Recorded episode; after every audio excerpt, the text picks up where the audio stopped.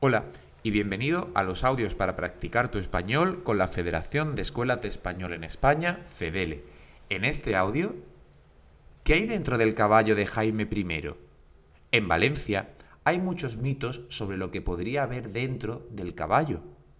La leyenda cuenta que la figura de 11 toneladas y media contiene un tesoro dentro, y es que el dueño del caballo, un transportista de marchalenes llamado Rafael Martí, cuando fundieron el bronce sobre la obra, lanzó su inseparable gorra al metal líquido para que ésta fuera tan eterna como la figura del caballo.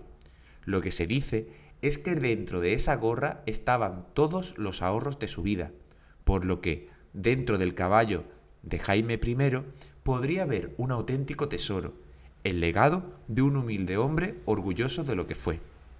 Si quieres contemplar la estatua y además estudiar español en una ciudad perfecta, te recomendamos que lo hagas en Taronja.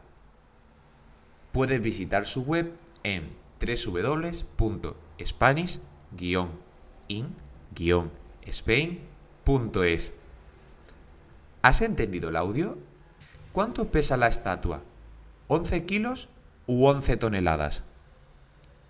¿Qué lanzó Rafael Martí al caballo? ¿Una gorra o un sombrero? Correcto, pesa 11 toneladas y tiró una gorra.